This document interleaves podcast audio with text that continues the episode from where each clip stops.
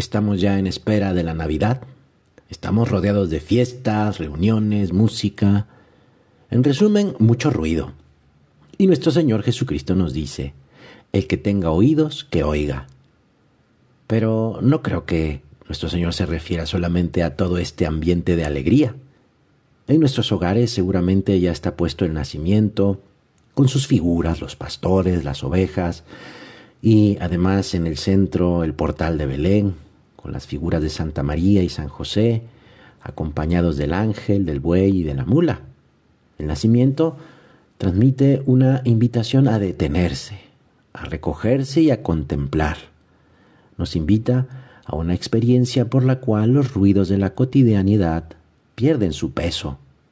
El nacimiento nos invita a la contemplación, a ese ámbito más silencioso del alma, que en otras circunstancias se van como echando a un lado por la fuerza pues de las preocupaciones y de los quehaceres de cada día.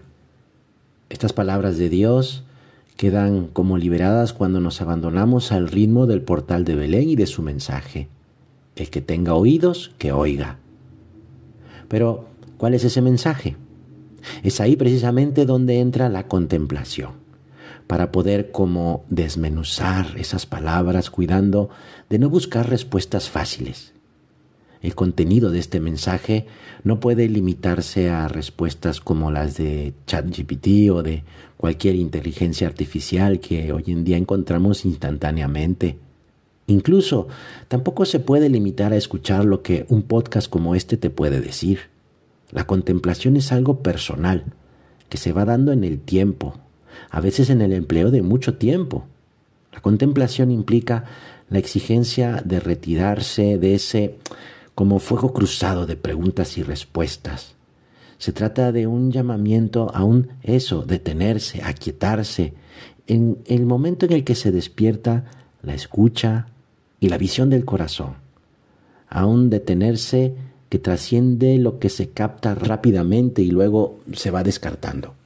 Por eso, en lugar de ofrecer una respuesta hecha por fórmulas y conceptos, el nacimiento nos invita a contemplar.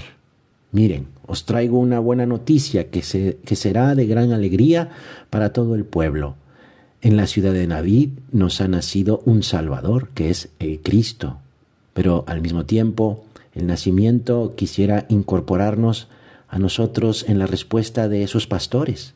Vamos a Belén, a ver eso que ha sucedido, lo que el Señor nos ha dado a conocer. Los pastores escuchan, caminan, buscan, encuentran, admiran, contemplan. Es esa respuesta que el nacimiento nos anima a vivir en estos días. El Papa Francisco escribió hace unos años, la contemplación de la escena de la Navidad nos invita a ponernos espiritualmente en camino atraídos por la humildad de aquel que se ha hecho hombre para encontrar a cada hombre, a cada uno de nosotros. Y descubrimos que Él nos ama hasta el punto de unirse a nosotros, para que también nosotros podamos unirnos a Él. La contemplación nos lleva a ver a Dios en todas las cosas y sucesos, y a ver las cosas y sucesos con los ojos de Dios. Estamos llamados a vivir una vocación a la santidad en medio del mundo, y eso nos asegura todas las gracias necesarias para llegar a ver a Dios en las cosas ordinarias y también para ver todo como lo ve Él, como lo ve Dios. Este modo contemplativo de vivir es incompatible con toda complicación interior. Saber que Dios nos mira y que no hay nada oculto a sus ojos nos lleva por caminos de humildad, de una total transparencia. Le mostramos sin disimulos nuestras heridas, nuestras llagas, nuestra ceguera, nuestra miseria. El diálogo con Él se desarrolla no de manera artificial, sino muchas veces con gestos pequeños, una sonrisa a nuestra Madre, una petición de ayuda a San José, un tratar de acercarse a Dios como aquel rey mago, o incluso por ese dejarse llevar como oveja cargada en los hombros de ese pastor. La contemplación es como una mirada sencilla, profunda, pero también afectuosa hacia Dios, a las cosas divinas, se ve a Dios detrás de los demás, mi familia, mis amigos, de los acontecimientos, pero sobre todo se le ve y se le trata en el fondo de nuestra alma en gracia y también en el sagrario. El corazón percibe que Dios está con nosotros continuamente. Nos mira con el amor de una madre que está esperando al hijo que debe llegar. Ya viene, ya viene. Es Él quien nos espera, y nosotros hemos sido tantas veces quienes le hemos dejado esperando. Detenerse en el nacimiento, sentirse cautivado por la belleza y grandeza de su mensaje, tocar llenos de asombro a Dios, un Dios eterno, omnipotente, en ese simple y sencillo escenario. Eso es lo primero que nos regala el contacto con el portal de Belén. Y se trata de algo maravilloso, de algo noble, algo que necesitamos precisamente en la actualidad tú y yo. Pero eso no es todo.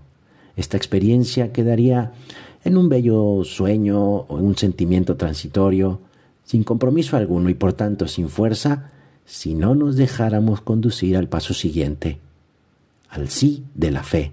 En efecto, solo entonces se nos presenta con claridad algo más. El portal de Belén no está vacío. Su verdadero contenido no es la figurita de un niño que allí se va a colocar el 24 de diciembre. Su verdadero contenido es Cristo, Cristo vivo. Solo entonces sucede definitivamente el paso hacia la realidad. Solo entonces hemos llegado a aquella imagen de la Navidad que ya no es una imagen. Solo cuando dejamos que el mensaje contenido en el nacimiento nos conduzca hasta allí, cobra una nueva vigencia la palabra que dice, nos ha nacido el Salvador. Sí, realmente ha nacido el Mesías.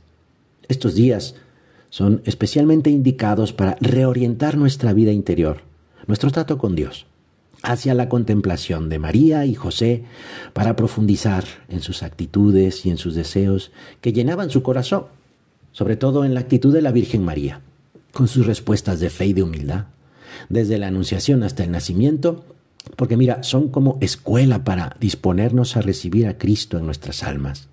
Cuando estos días acompañamos a María, aprendemos a prepararnos nosotros también para recibir al Señor.